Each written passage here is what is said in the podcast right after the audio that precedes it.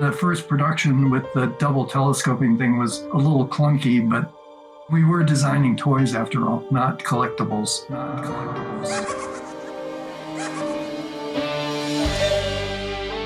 Star Wars collection, each sold separately. The kid's coming with me. I am a Jedi, like my father before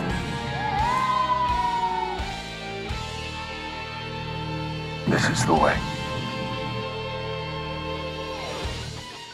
Eres uno con la fuerza y la fuerza está contigo y nosotros somos tu podcast de Star Wars en español. Esto es Rock the Force. Mi nombre es Alfonso y hoy de preámbulo a lo que será la nueva temporada del Mandalorian, que ya tiene fecha para el primero de marzo, pues estaremos hablando de los orígenes del Dark Saber. Si no sabes lo que es eso, si no sabes lo que es esa arma, si no sabes de dónde salió, pues aquí te vamos a estar explicando con detalle, ya que el Dark Saber va a tener un rol muy importante en esta tercera temporada. Y para hablar un poco sobre el Dark Saber, me acompaña Alfredo Serrano. Saludos, Alfredo, ¿todo bien? Saludos, Alfonso, ¿todo bien? Saludos a todos los oyentes. Súper contento de seguir aquí llevándole este tipo de info, este tipo de, cosas de- del, mundo, del mundo de Star Wars. Sé que a muchos de ustedes les encanta ir un poco más allá de lo que de lo que enseñan en las películas y en las series animadas, así que para eso estamos nosotros. Espero que les guste este otro episodio esta vez. ¿Cómo estás tú, Alfonso? Estoy muy bien y tenemos como una docena de programas planeados. Por supuesto, Sí. ninguno es sobre Andor. Ya lo que se iba a hablar de Andor se habló Ya en el habló. episodio anterior. Ya eso pasamos la página y realmente lo que estoy esperando es de Bad Batch que empieza ahora en enero y que por supuesto se va a entrelazar con el Mandalorian. Y cuando digo entrelazar es que eh, no es un crossover porque son diferentes épocas, pero para finales de marzo, eh, a mediados de marzo que se acaba la serie de Bad Batch, vamos a tener ya el Mandalorian ya va a estar corriendo, o sea que vamos a tener Star Wars por partida doble. Sí, eso va a estar, eso, eso a mí me gusta porque vamos a tener eh, diferentes temporadas de la serie eh, corriditas. Me gusta, me gusta tener, ¿sabes? No saturarnos de- del contenido, pero sí tener una, unas piquitas para poder entretenernos. Y para los que no hayan visto de Bad Batch, se los recomendamos. Es una serie animada, pero yo estuve escuchando una entrevista con la escritora, la guionista de la serie de Bad Batch. Ella es una ex militar. Y de la manera que ella explica cómo ella desarrolla eh, los caracteres o eh, los arcos de cada personaje, es bien significativo. Estuve también conversando con un amigo mío que es ex militar. Y él me dice que todo lo que él ve en la serie de Bad Batch es básicamente lo que ellos pasaban en la milicia. También sé que hay muchos militares que escuchan este episodio y me imagino que se identifican también con lo que pasa ahí, con la hermandad, que pasan más tiempo con ellos, cuando uno de Sí. ellos muere, cuando uno de ellos, este, bueno, no es así tan drástico como que los traiciona, así como en la serie, pero ellos se pueden identificar y si tú lo ves desde ese punto de vista, mi gente, si ustedes ven la serie desde el punto de vista eh, de la narrativa, es interesante lo que se proyecta en la serie de Bad Batch. Y por supuesto, lógicamente, pues amarra diferentes épocas. Sí. De hecho, Alfonso, eh, a mí lo que me gusta de Clone Wars, de, de la saga de Clone Wars eh, 2008, de la que estamos hablando, la 3D, eh, es que todos los soldados clones tienen, tienen su propia personalidad y sus propios problemas, sus propios motivos diferentes que tengan. Porque recordemos también que en la serie de Tartakovsky, la serie de Clone Wars, la primera serie animada de Clone Wars, fue, creo que fue como para el 2003. Eh, eso fue mucho antes que saliera la, la, la de Clone Wars actual que vemos ahora. Sí, que era una animación un poquito más básica. La daban en Cartoon Network. Sí. Pues esa serie presentaban los soldados clon como si fueran literalmente máquinas de guerra, unos robots, como que no, no hablaban, como que no mostraban ningún tipo de sentimientos, como que todos actuaban igual. Eh, lo que me gusta del Clone Wars actual es eso, que sí podemos conocer cada uno de los, de los dos clones eh, que tenga eh, presente en el episodio. Y eso, eso de verdad que me gusta bastante. Y de hecho, entendemos que mucha gente no le gustan las series animadas. Yo soy alguien que no soy muy amante a los juegos de a los juegos, a las consolas de juego, aunque sean de Star Sí. Wars, no soy amante de ellos. O sea, cada quien pues tiene su nicho o lo que le gusta hacer. Pero se los recomendamos porque de hecho, el mismo Filoni estaba comentando que cuando ellos crearon la serie de Clone Wars, la segunda serie, no esa que está mencionando Alfredo, sino la, la- la posterior que, que todos conocemos, la mayoría conocemos, eh, cuando ellos hacían la filmación, George Lucas siempre le decía, no, hay que mejorar esto. Entonces, hacían las escenas como si fueran para cine. La iluminación, el diálogo, todos intentaban que fuera como si fuera para cine, aunque era una serie animada que se pasaba como para los niños. Ellos Sí. querían que la, lo que estabas viendo en la pantalla fuera tan real como si estuvieras viendo una pantalla grande en el cine, que fuera proyectado como una película. O sea que si se meten dentro de la serie les va a gustar. Sí hay un otro episodio a lo que nosotros le llamamos un roto, Sí, un relleno, sí. un relleno, probablemente en, en lo que podían este, formar otra historia, pues entonces tiraban ese, porque recordemos que esa serie salía semanal. O sea, era bien son difícil. Siete Fueron temporadas. Siete temporadas semanal. O sea, aunque lo cancelaron creo que en la cuarta, la quinta y después regresaron otra vez, pero como quiera es difícil desarrollar los arcos de todos esos personajes eh, semanalmente. Sí, y de hecho que tiene mucho, mucho arco, tiene di- diferentes personajes ahí para pa tú, pa tú escoger. Y de hecho, pues para amarrar un poco de lo que vamos a estar hablando hoy, que es el Dark Saber, pues quizás es un poco necesario eh, ver algunos de estos capítulos, tanto de Rebels como de Clone Wars, para poder entender el desarrollo de esta, de esta arma, de esta magnífica arma mandaloriana.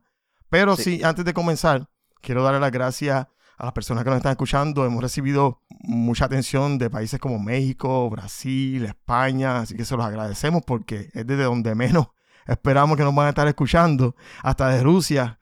Había también, dicen las gráficas que nos están escuchando. No sé quién nos escucha por allá, pero se los agradecemos. Y antes de comenzar el programa, pues por supuesto, como siempre, lo más reciente que hayamos adquirido de Star Wars. Yo, eh, bueno, antes de, de decirte más o menos lo que- mi opinión sobre lo que hemos Sí. adquirido en la semana, ¿tú has adquirido algo recientemente?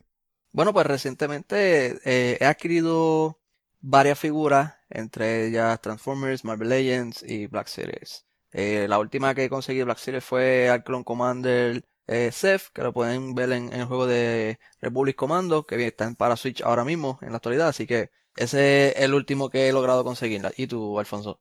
Pues yo tuve en mis manos hoy el droide One Jack de la serie de Obi-Wan. Estuve a tres segundos de comprarlo. Lo tenía en la Sí. mano y corrí con él por la tienda todo el tiempo que estuve. Y en el último momento dije, no, no voy a comprar este, esta figura porque, número uno, está en un costo de 27 dólares. Y aunque es una figura un poco difícil de conseguir, hay mucha gente que la está vendiendo ya en eBay y en Mercari sobre 50 y 60 dólares porque casi no se consigue. Eh, yo dije, no, no voy, a, no voy a invertir en esto porque como ya han escuchado en otros episodios, mi pasión por el coleccionismo está cambiando un poco. Y Sí. ya no voy a invertir dinero en, en lo que sea Black Series o Vintage Collection, a menos que sean del Mandalorian, del personaje de Din Djarin como tal, o Grogu. Pero lo más reciente que obtuve, que lo dije en el episodio anterior, fue la figura de Hot Toys de Luke Skywalker con Grogu del episodio final del Mandalorian. Me llega ahora en enero, así que de esa van a ver un, un review o una reseña en nuestro canal. Lo- Tan pronto me llegue, hacemos un review de la, de la figura. Pero por ahora me estoy deshaciendo, hice un pequeño inventario de lo que tenía de Black Series, de Vintage Collection, y realmente no, no creo que vuelva a gastar un centavo en esa figura, Tienes varias, tienes bastante. a menos que sea para hacer un, un review del canal. No que tenga bastante, es que el precio también ya está exagerado, y por lo que te están está dando por una ya. figura como esa, realmente no vale la pena. Sí. Hemos hablado mil veces de las figuras de McFarlane, que son 19 dólares y te tienen 22 Ujú. puntos de articulación y se siente fuerte la pieza. O sea, tú coges una figura Black Series y lo sientes tan, tan débil, 14 Sí, sí, sí. puntos, otras tienen 17, ni siquiera los puntos de articulaciones son fijos. O sea, tienen, unas tienen 17, otras tienen 14, dependiendo de la figura. No hay una constancia en lo que es la figura. accesorios tampoco. No, incluso yo compré, la última que compré fue la de Black Adam, pero con el trono. O sea, me Sí. incluye el trono y lo compré por 9 dólares en clearance de Ujú. McFarlane. 7 pulgadas, 22 puntos de articulación. Por eso es que realmente pues me estoy rindiendo un poquito a lo que es la colección de Star Wars, a menos que sea algo que realmente me apasione, como lo que es el, el Mandalorian. Claro. No, sí, eh, la verdad que todo, todo está muy caro y, y como vuelve y dice, ya no te traen accesorios casi, es mejor a veces hasta invertir en, en una figura más que sea un poco más premium, porque pues va a ser mucha mejor experiencia. No, y vamos a ser honestos, la figura de Hot Toys no es económica. O sea, la figura de Hot Sí. Toys, si no me equivoco, eh, me costó como unos 365 Sí, eso- dólares. Pero es una premium. figura de 12 pulgadas con varios puntos de articulaciones. El fotorrealismo de la cara es mucho más impresionante que una sencilla Black Series. Y pues entonces yo dije, pues vale la pena mejor de vez en cuando. De hecho, no compré la que quería, que era la de Black Adam, por la fecha de entrega, que era para el Ujú. 2024. pero separé la otra del Luke Skywalker Land Speeder. Porque esa era mi duda entre esas dos figuras. Yo dije, ya voy a coger la del Mandalorian porque va más a tono con lo que colecciono. Pero separé también la del Luke Skywalker con Land Speeder porque es impresionante la, la similitud al actor que es tan difícil de encontrar en las figuras relacionadas a Luke Skywalker. Sí, claro, ahí como vuelvo y repito, son figuras, son figuras premium que sinceramente el dinero los vale porque sí trae muchos accesorios, es, es una calidad excelente que traen esa, esa estatuilla o ese tipo de, de coleccionistas. Pero entrando de lleno ya en el programa, en lo que vamos a hablar hoy, eh, Alfredo, vamos a estar hablando a la gente de lo que es el Dark Saber. Dark Saber Sí, causó correcto. conmoción cuando lo vimos en el primer season, cuando de momento Moff Gideon abre el TIE Fighter El con TIE una Fighter, espada y todo el mundo, no, no puede ser, no puede ser. Y cuando sale de ahí, el Dark Saber. Nunca supimos cómo llegó a sus manos para la gente que teníamos Sí, más o menos ideas de dónde salió el Darksaber y lo que es. Eso ya es otra historia que me imagino que la van a desarrollar ahora en este season, cómo llegó a las manos de Moff Gideon. Sí, probablemente lo den en este season porque creo que en uno de los trailers sale eh, la destrucción completa de Mandalore, así que tendremos probablemente unos flashbacks ahí. Que de hecho, para los que digan, no, todo esto de Mandalore, de Mandalorian, esto no me gusta, a mí me gusta lo, lo que ya sé. El libro conceptual de Empire Strike Back en el 1980. Estamos hablando ya de cuando se hicieron las originales. Sí. El libro de concepto que demostraba los artes de concepto de Boba Fett, ya decían el mandaloriano del planeta Mandalore. O sea que esto no es nuevo, eso ya George Lucas lo Sí. traía desde que empezaron las originales. Lo que pasa es que realmente no le había encontrado un, como quien dice, un espacio o un- una manera de incluir el arco del Mandalorian hasta que se une con Filoni y comienzan a hacer la serie de, de Clone Wars. Sí, y de hecho, eh, casi una gran parte de, de, de los últimos seasons de Clone Wars tienen mucho que ver con Mandalore y salen mucho los clanes de, de Mandalore, que son lo bueno de, de Clone Wars también, que te lo explican bastante. Pero sí, eh, el tema de hoy viene siendo el sable oscuro, es un sable bastante interesante. ¿Qué tú opinas de, de ese, de ese diseño de ese sable, Alfonso? ¿Qué tú crees de ese diseño? Pues Ahora fíjate, que está todo el mundo en la fiebre, todo el mundo está bien con el, con el sable oscuro, pues el Darksaber es realmente no muchas personas lo conocían antes del manda de, de la serie del Mandalorian. Ahora es que Sí. muchas de las personas que no, que no están tan adentro del mundo de Star Wars conectados, pues están empezando a saber que de dónde sale ese tipo de, de arma o cosas así. Y por esa gente es que estamos haciendo este programa, porque. Es muy interesante. Esta, esta arma, de hecho, esta arma ni siquiera iba a ser un lightsaber o un darksaber. Esta arma se supone que iba a ser un puñal o un cuchillo. Esta arma se desarrolla Sí. porque Filoni y George Lucas estaban planeando hacer un episodio donde Obi-Wan se iba a enfrentar a, a Previsla en una batalla. Filoni prepara la animación, todo se efectúa. Cuando le presentan la animación, eh, la previsualización de la animación, de hecho, de ahí sale el nombre de Previsla, si no lo saben. El origen de Previsla es por la palabra previsualización. o sea, que de ahí es que sale el nombre de él y su apellido, o la casa Sí. de Visla, o como quieran. Cuando se lo enseñan a George Lucas, él dice, está chévere, pero no.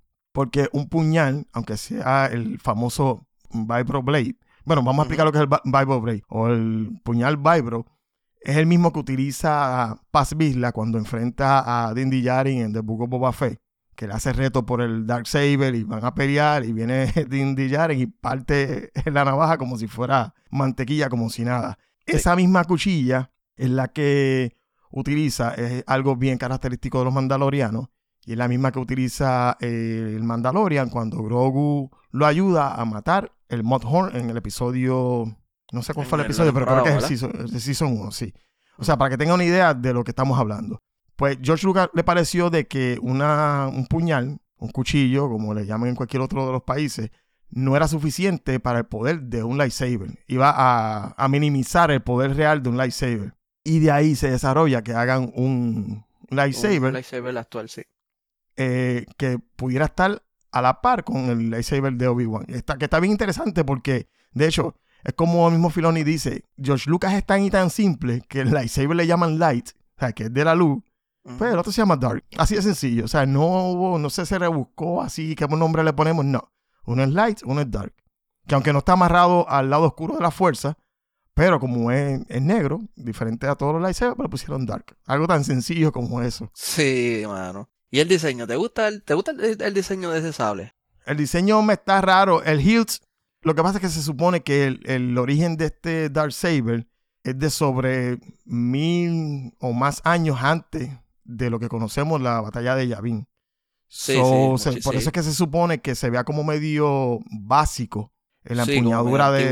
Es bien sencilla la empuñadura, solamente tiene una, unas características de unas líneas y unas luces pequeñas, pero es algo bien sencillo. Pero el que lo hayan hecho estilo espada también fue a causa de que lo querían que se reflejara como si hubiera sido un cuchillo, pero más grande. Para no perder esa línea de lo que son las armas mandalorianas. Sí, pero los cuchillo.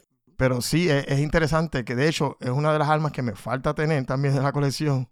Que si Dios lo permite, pues pronto la estaré añadiendo por ahí también. Sí, y no, y, y este, la verdad es que el sable oscuro es, bien interesante porque ese sable tiene generaciones tras generaciones eh, que, personajes importantes lo, lo han empuñado durante muchísimos, muchísimos años, inclusive lo que, como dijiste tú, Alfonso, miles de años atrás, antes de la batalla de Yavin, así que es un, tiene mucha historia. Este sable tiene mucha historia, pero a la misma vez, canónicamente no tiene mucha historia. Es una historia tiene una historia, un background bastante sencillo. No lo han explicado muy bien. Simplemente en, en un episodio de, de Rebels sí explicaron un poco más o menos de dónde vino y qué es lo que atrae mucho a los mandalorianos, el por qué tener ese sable. Ahí te explican un poquito. Pero eh, para decirles a ustedes, para los que no sepan, eh, el primer Jedi mandaloriano fue quien creó ese sable. Eso fue mucho, mucho tiempo hacia atrás. Y ese primer Jedi mandaloriano se llamaba Tar Vizsla. ¿Has escuchado algo sobre ese Tar Vizsla, Alfonso? Bueno, de tal vez la- lo, lo único que he escuchado es lo que muchos sabemos. Que, ¿cómo se llamaba el personaje este? Fen, Fen Rowe. Sí, Estaba hablando con Kanan cuando Kanan le enseña, en- esto es en la serie de Rebels, en la serie animada de Rebels, este, le enseña la empuñadura del Dark Saber y Fen Rowe le dice, wow, tienes el Dark Saber en tu posesión y le da la, la historia de dónde supuestamente sale este Dark Saber, pero no ahonda mucho, realmente lo que hacen es la historia, lo que él dice en el momento, pero no han Sí. abarcado eso todavía. Sí, pues la cuestión es que Tar Vizsla fue el primer, el primer Jedi el cual forjó pues su propia lightsaber de, de esa manera. Aparte, fue el primer Jedi mandaloriano en, ser parte de la Orden Jedi, obviamente. Así que está bastante interesante de dónde proviene eso. Y de verdad que el sable oscuro también eh, se convirtió gracias a Tar Vizsla, como fue el primer Jedi mandaloriano, pues obviamente ese, ese, ese sable oscuro se convirtió como si fuera en un símbolo eh, pues obviamente de la casa Vizsla, porque el primer, la primera persona que lo portó fue obviamente fue Tar Vizsla, de todo el clan Vizsla, sí señores, son los mismos Vizsla que hemos estado viendo, Sí, el Paz través de los Vizsla, que años. también está ahora también en serie de Sí. Mandalorian. por eso mismo él cree que, que él, él- él tiene que tener ese sable, por eso Pat Vizsla quiere ese sable también, porque pues obviamente, por lo menos en los Vizsla siempre han dicho que eso, eh, como fue el primer creador, pues tiene que salir de la casa de ellos, tiene que estar en, su, en la casa de ellos, pero no todo el tiempo ha sido así, porque lo ha tenido Bo-Katan, ha pasado por las manos de Kanan Jarrus, ha pasado por las manos de Ezra, ahora eh, recientemente Moff Gideon, eh, Lo tuvo Dalmor también. Sí, ah, lo que pasa es que lo- lo- los Vizsla, eh, por ejemplo, Bocatán y todo eso, pues quieren, quieren, Bocatán Christ quiere siempre el sable, porque hay mucha gente que, a la vez que tú portas el sable, tú puedes gobernar Mandalor, así de fácil. Por eso es que muchos de ellos quieren portarlo, porque quieren ser, pues, los, básicamente, los máximos líderes de, de Mandalor, la cual no es real, simplemente, eh, Simbólico, sí. es simbólico, exactamente. Y todo, y todo el que tenga ese sable, pues obviamente todos los demás clanes tienen que, tienen que servirle a, a, a ese clan, básicamente. Pero para recapitular un poquito, el sable se origina por Tal Vizsla, el primer eh, mandaloriano que es aceptado en la Orden Jedi. No se aclara por qué él regresa a Mandalor como el líder supremo de Mandalor con, con su espada, pero él muere o lo matan, eso todavía no lo han aclarado bien, y de alguna manera este sable vuelve a la Orden Jedi. Sí, Ellos los correcto. tienen en sus archivos. Pues básicamente los mandalorianos dijeron como, como si los italianos fueran ahora allá a Francia y se robaran en la Mona Lisa porque dicen, no, esto es de Francia. Este, eh, vamos, esto es de Italia, vamos a llevarnos la, la Mona Lisa. Pues algo así, ellos fueron a buscar su, su, su emblema, el emblema, de poder de su pueblo, y se roban el Dark Saber. Sí, ¿Cómo llega a las manos de Moff Gideon? No lo sabemos, no pero sabe de todavía. ahí, una vez se lo roban, creo que entra al poder eh, Paz Vizsla, ¿no? Es el que se adueña de, de- del Dark Saber Sí, como tal, eh, hace jefe de Previsla, Previsla, sí. Previsla, sí. Sí, básicamente como tú, dici- como tú dijiste, eh, Tar luego de su muerte, cualquiera que fuese su muerte, eh, el sable obviamente regresó a las manos de, de don- en el templo Jedi, y pues eso fue en la antigua república. Lo mismo que dijiste, los mandalorianos fueron y la recuperaron, y de ahí siguieron pues saliendo más líderes, la cual el que tú dices se llama Previsla, y lo pueden ver en, el, en Clone Wars eh, desde yo creo que desde el primer season el segundo ya, ya, ya sale ese personaje, creo. No estoy seguro. En el season, bueno, los episodios más específicos sobre el Dark Saber los pueden ver en el season 5 de Clone Wars. Son los episodios 14, 15, 16. Luego en el season 4, antes, antes del quinto, hay una mención en el season 4, pero no recuerdo cuál era el episodio ni lo pude encontrar tampoco. Luego de eso, lo vemos en la serie de Reverse, que sale en el season, en el season 3. Vamos a simplificar esto. Clone Wars es antes de la batalla de Yavin. So, lo podemos Sí. ver en los Season 5, episodios 14, 15 y 16, que ahí es donde desarrollan la historia donde Darth Maul reta a Previsla por la espada de Mandalore. Ellos Sí, pelean, lógicamente Darth Maul gana, lo mata, se hace jefe de los Mandalorianos y pues se desarrolla toda esta historia de que hay unos Mandalorianos que están de acuerdo con seguir a Darth Maul, otros Mandalorianos no quieren seguirlo a él. Sí. Y si usted se está preguntando, Darth Maul, pero no lo mataron, sí, sí, a él lo mataron, pero si tiene que, si ves la serie de, de dónde surge él nuevamente. Y luego de eso, pues, pasado la guerra de Yavin, que es la serie de Reverse, en el season número 3, en los episodios 11, 15 y 16, todos estos episodios yo los voy a poner en las notas del podcast para que sea más fácil para ustedes, pero para que ustedes tengan una línea de donde pueden ver información de, este, de esta alma. El Season 4 comienzan los primeros dos episodios que se llaman Los Héroes de Mandalore, que es donde más fuerte le dan a, la, a lo que es la historia del Dark Saber. Y de hecho hay hasta un episodio de Forces of Destiny, que es la serie, la miniserie esta animada La que dura como dos o tres minutos. Hay un episodio donde está, si no me equivoco, es Sabine con su hermano, que van al, hay una figura gigantesca en honor a y ellos van allá porque el imperio lo tiene como una base y ellos quieren liberarlo de, de los soldados del imperio. Un episodio bien cortito, pero también hay mención del Dark Saber ahí. Sí, sí. Eh, lo, ¿tú sabes que lo más curioso de, de todo eso? Lo que estamos diciendo ya que ha pasado por, por muchísimas manos ese, ese sable. Y todo ha sido a través de, de obviamente tienen eh, la regla de, de los reyes como siempre, que si, si tú pierdes, pues obviamente te quedas con el sable y te quedas con el, con toda la gente que hay ahí. Tienen, tienen unas reglas bien raras, así que lo que me está bien, lo que me está bien curioso es cómo tal vez Bo-Katan se dejó quitar ese, ese sable de, de Moff Gideon. So, probablemente tengamos un flashback que nos enseñen qué fue lo que pasó ahí. Que eso está bastante interesante. Pero fíjate, según vimos en los cortos en el trailer del Mandalorian Season 3, todo te da a entender que Bocatán va a ser la. Vamos a- el papel de malo, como quien dice, en este, Sí. esta temporada, ¿verdad? Y yo pienso, yo pienso que no. Yo pienso que ella está, como decimos en Puerto Rico, está mordida, porque no tiene el Dark Saber, porque se lo dejó quitar de Moff Gideon. Y la guerra que hubo en Mandalore, que destruyó todo el planeta, fue a causa de, de su ineptitud como Sí, líder. no pudo protegerlo, no pudo protegerlo. Pero a todo esto, yo en- siempre he pensado que The Armorer es la villana realmente en todo esto.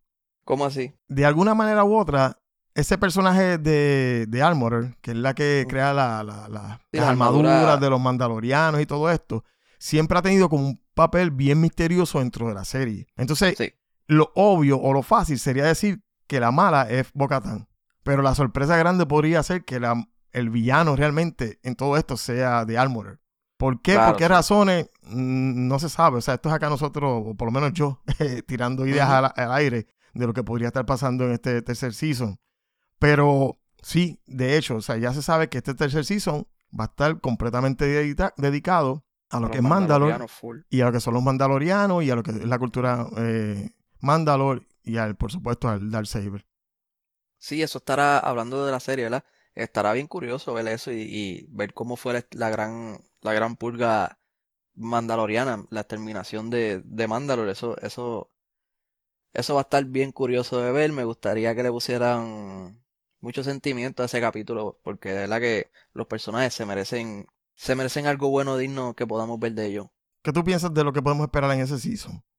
Yo realmente, sinceramente no espero, no espero como que algo en concreto, como que quisiera que pasara esto o lo otro. Yo, yo estoy contento ya con que me den un buen producto que me mantenga entretenido y me conecten cosas y no dejen cosas sin conectar para después no terminarlas. Lo que vuelvo y te digo, me gustaría que presentaran eh, algo bien, bien hecho de la, de la gran pulga mandaloriana. Con eso, con eso me conformo de verdad. Y ver, y ver también la trama que tú dices de, de Bo-Katan, que pues, que se ve como si fuera la villana en este season.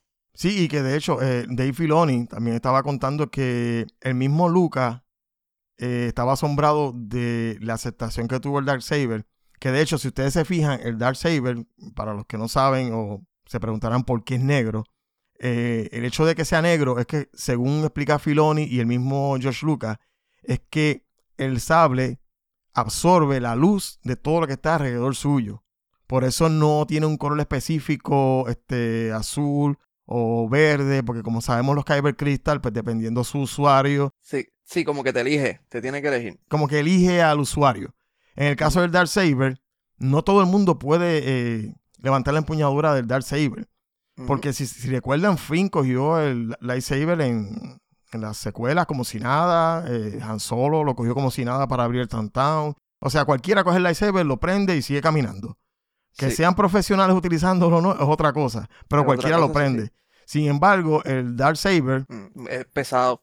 es pesado. Tienes que, tienes que hacer un ejercicio, tienes que hacer un gran ejercicio para, con el, con el sable, como practicar mucho. Sí, Filoni explica que supuestamente está muy, muy, muy amarrado a los sentimientos o a las emociones del que lo esté cargando.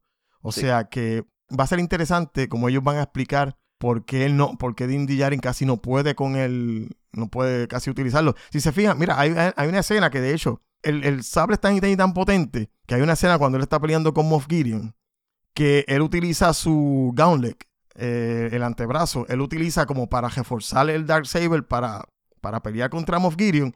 Y ustedes ven cómo el Darksaber está quemando la armadura de Beskar de, Sí, del Mandalorian, como si nada, como si fuera mantequilla. Y cuando él se da cuenta que está cortando el gauntlet, como que lo suelta y sigue tratando de pelear con, la, con el lightsaber normal. Mm, Sí. Eh, y como dijo Alfredo, pues ha tenido varios usuarios.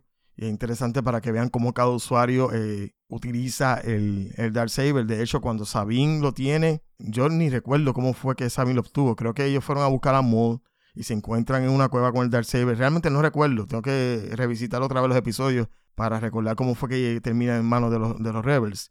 Pero hasta ella misma dice que lo sentía pesado.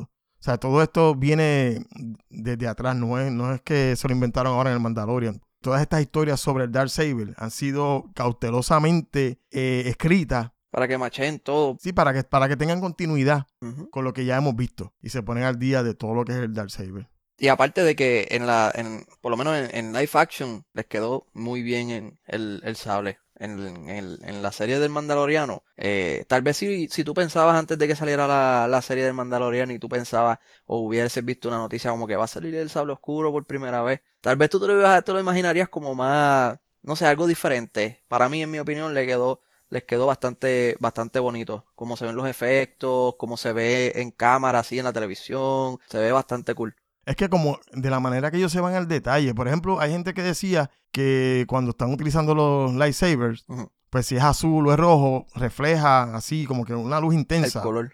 Y la gente decía, pero ¿por qué el, el Darksa- Darksaber no, no refleja así en blanco, bien intenso como lo, la empuñadura de Ahsoka o algo así? Sí. Y es por eso mismo, porque él absorbe la energía. No es que refleja, es que él absorbe. Sí. O sea, eso es lo que le da la vida a él, las emociones del usuario y la luz que, eh, que recoge de su alrededor. O sea, está bien interesante. Ellos se van hasta el detalle de eso para hacerlo diferente a lo que es un lightsaber. Bien bonito, de verdad que sí. Oye, y Alfonso, cambiando de tema rapidito, ¿llegaste a ver el trailer de Jedi Survivor? Sí, vi el trailer de Jedi Survivor eh, me estuvo bastante interesante, aunque yo no, No juegue. como ajá. dije ya, no soy amante de los juegos. Sí me interesa ver el... La cinemática. Sí me, interesa, me interesaría ver la cinemática cuando alguien lo complete y lo termine. Sí. Sí quiero ver la cinemática para tener más conocimiento de eso. Y para Pero se ve bastante interesante. A mí también, a mí me gustó bastante. Se ve, ¿sabes lo que a mí me gustó? Que el primero, a mí me gustó tanto y tanto la, la historia que le dieron. Y cuando tú lo juegas, se siente tan bien. Entonces, ahora en el nuevo, siento que sí lo, lo mejoraron, obviamente, gráficamente, visualmente y todo lo mejoraron, buf, un montón, porque ahora, ahora es New, New Generation eh, ese juego. Pero siento que, que se ve como si fuera el mismo. Y eso fue lo que me gustó. Se, se ve como si fuera, para mí yo sentí que estaba viendo el mismo que yo, tengo que yo tengo, la primera, la primera parte, pero con una extensión de, de como un DLC, pero mejorado visualmente. Y la verdad que me alegró mucho que continuaran de esa manera porque del primero todo funcionó, sinceramente. Eso que dice es muy real porque yo que no soy eh, amante de los juegos, Sí. veo imágenes del primero y veo imágenes del segundo y la dinámica de, de- de filmación o de animación Sí, o lo que De sea pelea y es todo. bien similar. O sea, es como si estuviera eso mismo, no sé cuántos años después, viendo una continuidad del juego como si nada. Es Sí. como... Eso mismo lo dijo Filoni también, que para él era bien importante que en las series nuevas que ellos están haciendo live action se sienta el, el feel de Star Wars. Sí, que te O sea, que- conectes. Que, que- tú, veas, tú veas a New Hope y de momento pongas el Mandalorian y no sientas esa diferencia. O sea, te sientas en el mismo mundo como quiera Sí. todavía. Básicamente eso lo hicieron con el juego. En eso tienes mucha razón. Si una cosa te funciona, sí, pues tienes que seguir con esa. Bueno, y si a este momento aún te quedan dudas de la importancia del Darksaber, Sí, creo que esto fue más o menos un repasito Más o por menos, encima creo que, que-. Cubrimos todo lo que, lo, todo lo, lo, lo que puedes encontrar básicamente. Es que realmente no podemos dar mucho más porque no hay nada No más. hay, o sea, realmente no para no saber más de esto, tenemos que ver el Mandalorian, la, el Season 3. Eh, Nosotros le llevamos lo que, lo que se encuentra. ¿ves? Este, Hay capítulos que pueden ver, que pueden disfrutar sobre el Dark Saber, pero información como tal, pues quizás una entrevista de Filoni aquí, una entrevista de George acá, Sí. pero realmente información, como dice Alfredo, lo que pudimos exprimir para llevarle lo que significaba y lo que es el Dark Saber, yo creo que está en este episodio completamente ya plantado. Y una vez más, Vale. muchas gracias a todos los oyentes. Sigan conectándose a esto, a este podcast que era. Aquí sí que tenemos contenido de más, datos random, datos de personajes, videojuegos, todo relacionado con el mundo de Star Wars. Así que muchas gracias por el apoyo que estamos recibiendo de parte de todos ustedes. Y si tú escuchas otro podcast de Star Wars y piensas que esto es un podcast más de Star Wars, te equivocas. Sí. No lo decimos por eh, ser prepotente, pero nosotros buscamos la manera de siempre de buscar un tema relacionado a Star Wars que sea diferente, que te lleve entretenimiento y que no sea lo mismo que escuchas en todos los lados. Así que, Alfredo, ¿dónde te encuentran? A mí, como siempre, pueden conseguirme en todas mis redes sociales como TrooperPR. Una vez más, muchas gracias a todos los oyentes. Sigan suscribiéndose al podcast. Comenten a todos nosotros. Alfonso, eh, tus redes sociales también, ¿cuáles son?